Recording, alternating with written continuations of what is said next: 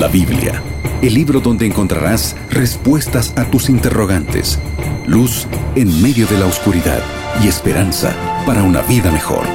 Aquí comienza Biblia Fácil. Comenzando una vez más Biblia Fácil y qué alegría saber que estás allí sintonizando el programa. Nos alegra tanto ver que hay personas que tienen tanto interés. Por eso es que nos escriben allí, colocan sus comentarios y semana a semana siguen esta temporada especial. Bienvenido una vez más. Estamos ya casi terminando esta temporada de Daniel. Sin embargo, nos ha dejado lecciones extraordinarias. Nuestros ojos se han abierto a verdades que antes desconocíamos y la Biblia siempre es una luz para poder iluminar y guiar nuestro camino allí en nuestra marcha hacia la eternidad. Bienvenido aquí una vez más, soy tu amigo el pastor Joel Flores. Junto a Aileen compartimos esta media hora de programa que sin duda es de tanta bendición. ¿Cómo estás, Aileen? Muy bien, pastor Joel. Sin duda de gran bendición porque a lo largo de cada una de las temáticas hemos ido aclarando dudas, hemos eh, ido aprendiendo un poquito más. Así que feliz, contenta de poder acompañarlo a usted, acompañar a nuestra querida audiencia en otro programa más aquí en Biblia Fácil. Casi terminando ya, Aileen, esta temporada. Hoy tenemos un tema súper especial. Antes tenemos dos propuestas para hacerte y una tiene que ver con un regalo interesante. Aileen te va a mostrar el curso para que tú puedas profundizar más tu conocimiento sobre el libro de Daniel. Así es, Pastor Joel, tengo aquí en mis manos la guía de estudio Daniel, que es eh, el material que hemos estudiado durante toda esta temporada y tal vez hasta este momento tú no te animaste o no pudiste solicitar este material. Entonces, ya que casi estamos finalizando la temporada, hazlo ahora mismo. Entra en contacto con nosotros o descarga también este material ingresando a nuestro sitio web www.estudielabiblia.com. También puedes solicitarlo a través de un número de WhatsApp que es el más 5512 98 100 1460. Escríbenos ahora mismo de qué país estás viendo, cuál es tu nombre. Te enviaremos, si es en Sudamérica, allí el curso de manera física, si es fuera de Sudamérica, en formato digital. Además, Aquí viene la propuesta interesante. Te invitamos a buscar una iglesia adventista del séptimo día para seguir conociendo estas y otras verdades. ¿Dónde puede encontrar una iglesia? ¿Dónde, pastor? Es la, es la pregunta que nuestros amigos se nos hacen de forma muy frecuente. Si tal vez no sabes la dirección exacta de una iglesia adventista allí en tu barrio, en tu zona, en tu ciudad, recuerda que hay un sitio web que te puede ayudar a encontrarla. Ingresa a www encuentreunaiglesia.com. Vamos a estar esperándote con los brazos abiertos y no te olvides cuando vayas a las primeras personas que veas, diles, Radio Nuevo Tiempo me invitó. El oro para que brille tiene que pasar por fuego. Los cristianos antes de llegar al cielo han tenido que pulir su carácter, a veces con el fuego de la angustia, de los problemas, de las dificultades. Sin embargo, según 1 Pedro capítulo 4 versículo 12 al 14, dice que el carácter del cristiano tiene que ser probado para que finalmente brille y refleje el carácter de Dios en la vida. ¿Tú sabías que los cristianos pasarán por una prueba totalmente terrible antes de la venida de Cristo? Probablemente hoy tienes problemas, pero hay algo más fuerte que se avecina. Descúbrelo hoy. Antes vamos a hacer una oración. Querido Dios, gracias porque nos da la oportunidad una vez más de abrir tu palabra. En ella encontramos esperanza, encontramos fortaleza, pero sobre todo encontramos aquellas cosas que van a suceder en el futuro para que nosotros podamos estar preparados. Hoy queremos alimentar nuestra fe. Queremos que nuestro espíritu se fortalezca en tus promesas y no importa la dificultad que venga, la angustia que tengamos que enfrentar sabremos que tú nunca nos dejarás solos. Danos esa seguridad en este programa, en el nombre de Jesús. Amén. Siete respuestas a siete preguntas en siete minutos. Estamos listos para iniciar este segmento. El pastor Joel va tomando su Biblia en este momento. Abre tu Biblia también que hoy estaremos viendo el capítulo 12 del libro de Daniel. Así que acompáñanos en la reflexión, en el aprendizaje del día de hoy. Pastor Joel, ya para comenzar con la primera pregunta, todo lo que tiene que ver con el tiempo del fin, con los eventos finales, con el fin del mundo, siempre llama mucho la atención porque incluso causa también mucho temor porque nos da, nos da miedo lo desconocido. Ocurrirá, queremos saber qué será lo que va a suceder con nosotros también. Por eso, aquí viene la primera pregunta. ¿Qué revelación extraordinaria fue presentada a Daniel con relación a estos últimos días? El capítulo 12 comienza de una manera alarmante. Dice así, en aquel tiempo se levantará Miguel. La expresión Miguel en profecía es el título de Cristo cada vez que pelea y lucha por su pueblo. Entonces, ¿quién se levantará? Cristo.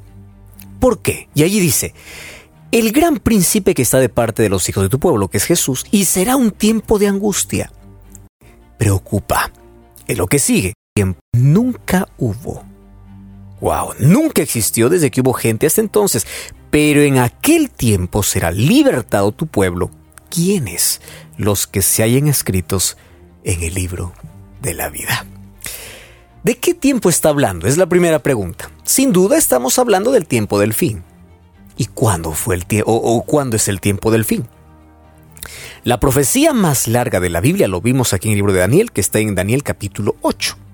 Y el tiempo del fin, habían dos fechas que nos marcaban ese final del tiempo. Uno, cuando comenzó ese juicio en el cielo, que fue en el año de 1844, marcaría el tiempo del fin, y el tiempo del fin también se denominaría después de los 12 siglos de persecución, allí donde los cristianos eran perseguidos por ser fieles a Dios. ¿Cuándo fue eso?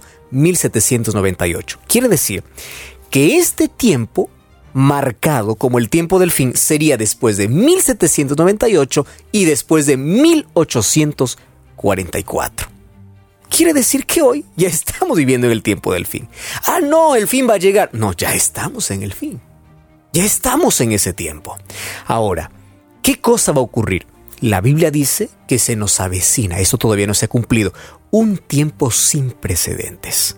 ¿Ha habido crisis en el mundo? Sí. ¿Ha habido dolor en el mundo? Sí. ¿Hubo, hubo problemas? Sí. ¿Hubo tanta eh, tragedia en toda la historia? Sí. Pero lo que se viene es algo cual nunca existió. ¿De qué tiempo o en qué consiste ese tiempo de angustia? Yo creo que eso debe ser nuestra preocupación y también vamos a ver qué dice la Biblia sobre eso. Queremos saber un poco más, por supuesto. Y hablando de este evento tan eh, definitivamente que nos causa mucha conmoción, el profeta Jeremías en la Biblia también habla al respecto. ¿Cuál es la descripción que el profeta Jeremías hace con respecto a este evento? Es interesante cómo el libro de Jeremías capítulo 30, versículo 5 hasta el versículo 7 eh, nos abre allí un poco la ventana de cómo será este, este momento. Mira, el versículo 5 dice, así ha dicho Jehová, hay voz de temblor, de espanto, no de paz. Miren, y vean si los hombres van a dar a luz, porque he visto que todo hombre tenía las manos sobre sus hombros, como mujer que está de parto, se han vuelto pálidos todos los rostros. Y allí el versículo 7 dice, ah, cuán grande es aquel día, no hay otro semejante a él, tiempo de angustia. ¿Qué dice Daniel? Un tiempo cual nunca hubo. Tiempo de angustia. Aquí dice, tiempo de angustia. Tiempo de angustia de Jacob, pero de ella Dios lo librará. Es decir, el versículo 7 es exactamente lo que está hablando allí Daniel capítulo 12. ¿Cómo lo llama? Dice un tiempo de angustia. Y aquí coloca a ese tiempo de angustia con un nombre refrescándonos o allí haciéndonos recordar una historia que está allí en Génesis capítulo 32. Te resumo la historia. Jacob y Esaú eran hermanos. Un día Jacob le roba la primogenitura y tiene que huir porque su hermano cuando sabe de, esta historia quiere matar a su hermano. Después de muchos años, nuevamente surge un encuentro. Solo que ahora Jacob viene con toda su familia. Y cuando él viene, sabe que su hermano Esaú viene pues la lógica es viene para vengarse de aquello que yo le hice hace muchos años, ¿verdad? Él viene para matarme. Divide a su familia en el campamento y él toda la noche pasa orando, orando, orando, y ahí tiene un encuentro con Dios. Ese periodo de tiempo mientras Esaú venía era un tiempo de angustia para Jacob. ¿Por qué este tiempo de angustia nuevamente parece que se repite en los hijos de Dios? Y aquí hay algunas semejanzas. Por ejemplo, Jacob fue amenazado de muerte por su hermano Esaú. Número dos, Jacob luchó para, hacer, para, para, para tener liberación. Número tres, Satanás impulsó a Esaú para ir en contra de Jacob. Número cuatro, Satanás se esforzó para imponer en Jacob un sentimiento de culpa, porque él pensó que su hermano no le había perdonado. ¿Y cuál es eh, una característica más? Es que Jacob luchó con un ángel y dijo, yo no te suelto hasta que tú no, me, bendigas. Eso es la historia de Génesis capítulo 32. Mira, lo que ocurrirá en el tiempo del fin ocurrirá lo mismo. ¿Por qué? Porque el pueblo de Dios nuevamente será amenazado de muerte. Así como lo fue Jacob. Número dos, el pueblo de Dios clamará a Dios de día y de noche. Número tres, los impíos irán en contra de ese pueblo de Dios. Los perseguirán. Los hijos de Dios en el tiempo del fin saldrán de sus casas, dejarán las comodidades, donan los peñascos, allí en las cuevas. Pero hay que tener miedo de ellos, no, porque habrá un Dios que te sustentará y un Dios que te protegerá. Ahora, ¿por qué se asemeja a la angustia de Jacob? Porque la mayor angustia del pueblo de Dios será mental. ¿Por qué mental? Porque la gracia habrá terminado en el cielo y cuando se termine la gracia no habrá perdón más para nadie. Y el pueblo de Dios, mientras esté huyendo porque ya perdieron sus bienes materiales, están a punto de perder su vida, pero la mayor angustia es que ellos no saben si están salvos. ¿Por qué? Porque ahí están recordando todo su pasado. Ellos fueron tan pecadores como los demás. Y ellos allí están pensando, la culpa les consume y dice, Señor, habrá sido perdonado todos mis pecados. Quiere decir, la misma angustia que tuvo Jacob cuando estaba allí por enfrentar a Esaú, tendrán los hijos de Dios en el tiempo del fin. Es por eso que se compara ese tiempo de angustia con la angustia de Jacob. Ahora, Pastor Joel, todo acontecimiento en la Biblia siempre presenta un inicio y un fin. es verdad. Es por eso que queremos saber cuál será el evento, qué evento marcará el inicio de este tiempo de angustia, de este tiempo de prueba para el pueblo de Dios. Mira, nosotros hablamos mucho sobre la palabra gracia y decimos que en algún momento la gracia se va a terminar. ¿Verdad? Sin embargo, cuando vamos a la Biblia y encontramos tiempo de gracia, no existe ese término. Sin embargo, existe el concepto. Te voy, a, ilustrar los conceptos. ¿Recuerdas de Mateo capítulo 25? Cuando Jesús ahí ilustra la parábola de las diez vírgenes, cinco preparadas, cinco prudentes, cinco insensatas. Dice que cuando las insensatas fueron para comprar aceite, la puerta se cerró. Ese, e, e, ese encerramiento o, la puerta cerrada significa que ya no hay más oportunidad. Por eso es que cuando vienen las imprudentes dice, por favor, déjanos entrar. Dice, yo no los conozco. Quiere decir, se acabó la gracia, se acabó el tiempo. Ahora, en el libro de Apocalipsis capítulo 22 versículo 11 dice, el que es justo siga justo, el que es injusto siga injusto. Quiere decir que antes de la venida de Cristo, Cristo va a dejar de interceder por el ser humano y no habrá más oportunidad de salvación.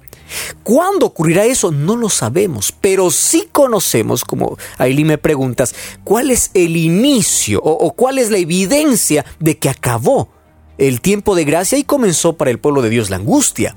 Y allí cuando vamos a Apocalipsis capítulo 15 encontramos la evidencia. ¿Cuál evidencia? Dice que cuando Cristo sale del santuario, el templo se llena de humo y las siete plagas empiezan a caer sobre la tierra. Quiere decir, cuando la primera plaga caiga sobre la tierra, significa que ya no hay más salvación. ¿Por qué? Porque Cristo salió del santuario ya no es más nuestro intercesor. Y si no es más nuestro intercesor, el destino de cada uno ya está decidido. Y es por eso que eso marca este inicio de periodo. ¿Cuándo va a terminar? Cuando Cristo regrese. Solo que en este periodo van a ocurrir muchas cosas será derramado en su totalidad, el Evangelio será predicado en todo el mundo, Satanás imitará la venida de Cristo. Hay textos bíblicos que mencionan sobre eso. Ahora, después de todo eso, vendrá pues ese tiempo de angustia y luego Cristo vendrá para libertar a su pueblo, porque así dice Daniel capítulo 12. Después de esa angustia, su pueblo será libertado. Pastor Joel, usted acaba de mencionar el santuario. El santuario celestial, que incluso aquí en, los programas ya hemos visto de qué, de qué se trata. Ahora, ¿qué, ¿qué es lo que sucederá cuando Cristo termine su mediación en ese santuario? Apocalipsis capítulo 15 versículo 6 dice, y del templo salieron siete ángeles que tenían siete plagas, vestidos de lino limpio y resplandeciente, ceñidos alrededor eh, del pecho con, cintos de oro. Y uno de los cuatro seres vivientes dio a los siete ángeles siete copas de oro llenas de la ira de Dios, que vive por los siglos de los siglos. El texto que yo mencioné, el templo se llenó de humo por la gloria de Dios, por su poder. Nadie podía entrar al templo hasta que se hubiesen cumplido las siete plagas. ¿Qué cosa sucederá entonces? Cuando Cristo sale del lugar santísimo, la gracia se termina. Mira, para el ser humano, la oportunidad es momentos. Quiero que prestes atención. Número uno, cuando llega la muerte. Destino, el destino ya está decidido, según las decisiones que tomaste en vida. Y tú no sabes cuándo poco. Cuando alguien pega contra el Espíritu Santo, cuando se vuelve insensible, ya no escucha la voz de Dios, ya no pide perdón a Dios, ya no hay arrepentimiento, pecó contra el Espíritu Santo. Y número tres, cuando la gracia se cierre. Es por eso que la mejor oportunidad para entregar nuestra vida a Dios es hoy. ¿Por qué hoy? Porque uno no sabe cuándo va a morir. Uno no sabe cuándo uno se convierte insensible a la voz del Espíritu Santo y no quiere saber nada más de Dios. Y uno no sabe cuándo la gracia termina.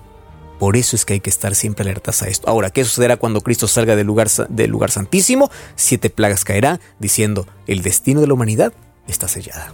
Pastor Joel, vivimos todos los días eh, con la esperanza del regreso de Jesús. Es lo que nos da motivación, nos ayuda a seguir adelante. Ahora, eh, entendiendo precisamente este contexto, el regreso de Jesús dará inicio a qué periodo ¿Sabe qué es la parte más interesante, Eileen? Cada vez que hablamos de la vuelta de Jesús, nuestros ojos tienen que brillar porque es nuestra mayor esperanza. Versículo 4 del capítulo 20 de Apocalipsis. Yo vi tronos, se sentaron en ellos los que recibieron facultad de juzgar. Allí vi a las personas que por la causa de Jesús murieron y no habían adorado a la bestia en a su imagen, no recibieron su marca y vivieron y reinaron con Cristo por mil años. ¿Qué cosa va a ocurrir entonces? Una vez que terminen las siete plagas de caer sobre la tierra, habrá una pena de muerte para todos los hijos de Dios. Cuando eso suceda, Cristo aparecerá en el cielo. Se tocará la trompeta, los muertos en Cristo resucitarán. ¿Dónde se irán? Allí con Cristo para vivir por mil años en el cielo. Entonces, el regreso de Jesús da inicio al milenio a un periodo de tiempo donde los salvos estarán con Cristo en el cielo. ¿Y qué sucederá después del milenio?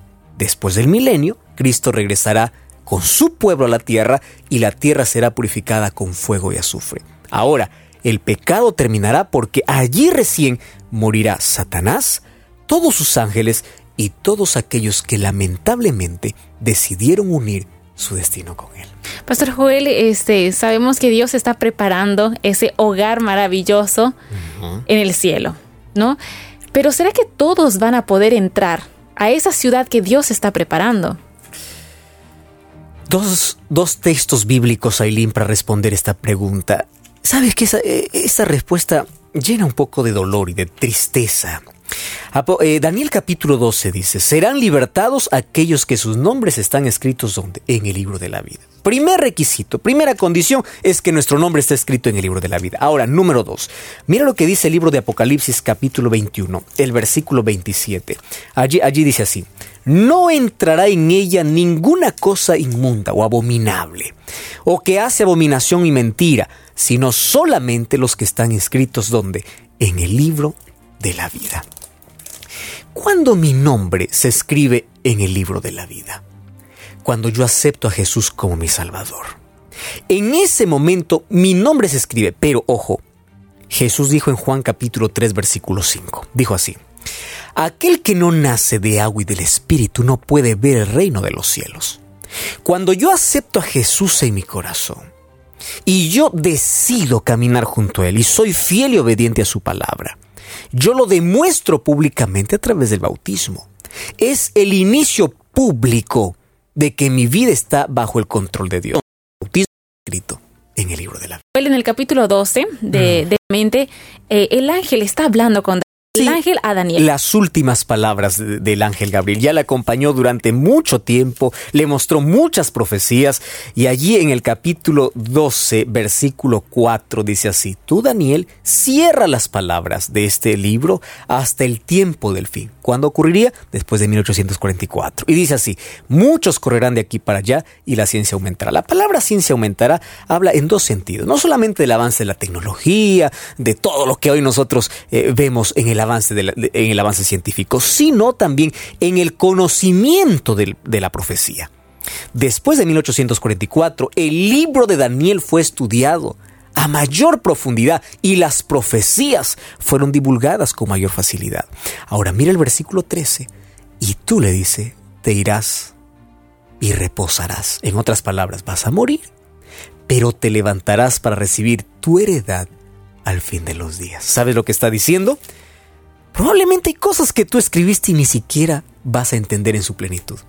Vas a dormir, vas a descansar, vas a morir, pero hay una heredad para ti. Y esa heredad que el ángel prometió a Daniel es la misma heredad que también se promete para ti y para mí. Esa heredad es la vida eterna.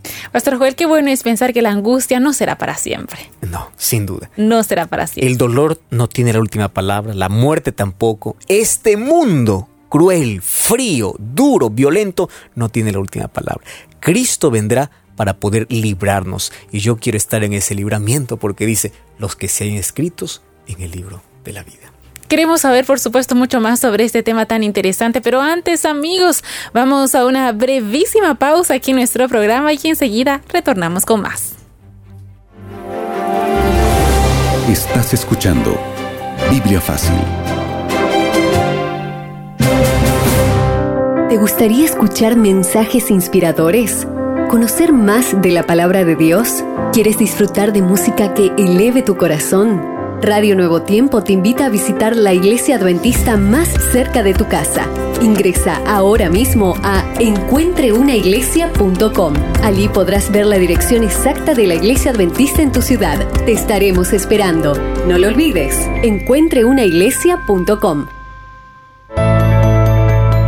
Radio Nuevo Tiempo tiene un regalo para ti. Valiosos materiales educativos y espirituales cursos, videos y muchas novedades para toda tu familia. Ingresa ahora mismo a estudielabiblia.com. Disfruta, descarga y comparte estos materiales gratuitos que te ayudarán a tener una vida más plena y feliz. Recuerda, estudielabiblia.com. Ya retornamos con Biblia Fácil. Sin duda, eh, el libro de Daniel nos llena de tanta esperanza, nos lleva a vislumbrar el futuro de una manera diferente, no como el mundo lo mira. Algunos por allí están diciendo de que el final de a través de mayores conflictos o, o de que la raza humana se exterminará por enfermedades, etcétera, etcétera. Daniel me dice que Dios está al control de la historia y que Dios está guiando a este mundo al final de la historia, pero ese final será glorioso para aquellos que confían en Dios. ¿Sabes que una de las cosas que más me llena el corazón de esperanza es aquella promesa que Dios hizo no solamente a Daniel, sino también a toda la humanidad? Yo quiero compartir esa herencia. ¿Sabes que la palabra herencia es una de las palabras más lindas? Porque es un regalo. Y para tener herencia Solo basta ser hijos. Solo basta ser hijos. Ahora, ser hijos de Dios es una elección. Juan capítulo 1 versículo 11 y 12 dice a todos los que le recibieron, a los que creen en su nombre, les dio potestad de ser llamados hijos de Dios. Todos desde que venimos a este mundo somos creación de Dios. Tú y yo somos criaturas de Dios. Pero ser hijos y ser hijos es una elección. Aquella heredad que es la eternidad al lado de Cristo, que es un mundo sin dolor, que es un mundo sin problemas y una vida eterna, es una promesa hecha solo para aquellos que eligen ser hijos de Dios. ¿Y cómo se elige? Capítulo 12, versículo 1 y 2 dice, yo elijo cuando decido que mi nombre se escriba en el libro de la vida. Sabes que la vida es una lucha constante. En la vida pasamos por dificultades, tenemos problemas, pasamos por una serie de tragedias. Las lágrimas forman parte de nuestra existencia. Pero Dios nos ha prometido de que de todo eso podemos ser libertados. La manera es que yo debo elegir que mi nombre se escribe en ese libro de la vida. Cuando tú aceptas a Cristo, y cuando tú demuestras públicamente a través del bautismo, tú estás diciendo, yo quiero vivir con Jesús por la eternidad. Y ese paso de fe, tú puedes darlo ahora. acércate a una iglesia adventista. Diles que llevaste todo eh, esta temporada de Daniel. Diles que comprendiste la verdad en su plenitud. Estoy preparado. ¿Por qué? Porque yo quiero que mi nombre se escriba en el libro de la vida. ¿Aceptas a ese Jesús? ¿Aceptas a ese Salvador? Quiero orar por ti. Querido Dios, gracias por tu amor. Gracias por tu misericordia. Y gracias por la invitación que tú nos haces para formar parte de aquel reino, de aquella herencia, de aquella eternidad que tienes preparado para aquellos que te aman. Toma nuestra vida. Nuestro corazón colocamos en tus manos.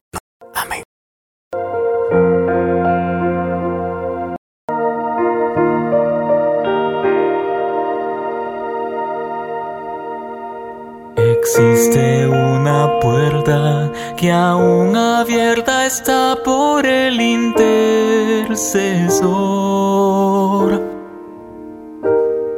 Mas no va de cielo pronto acá. Jesús, la propia gracia, en breve se levantará.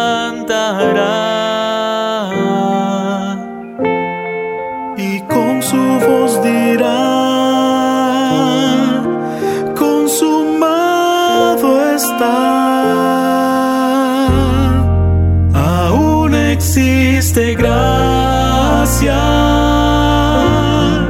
aún existe salvación.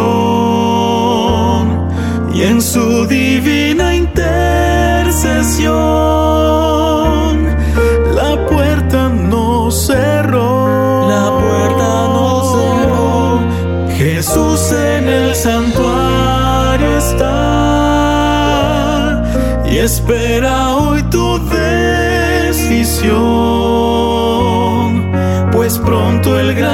conflicto acabará, sellado el cielo quedará.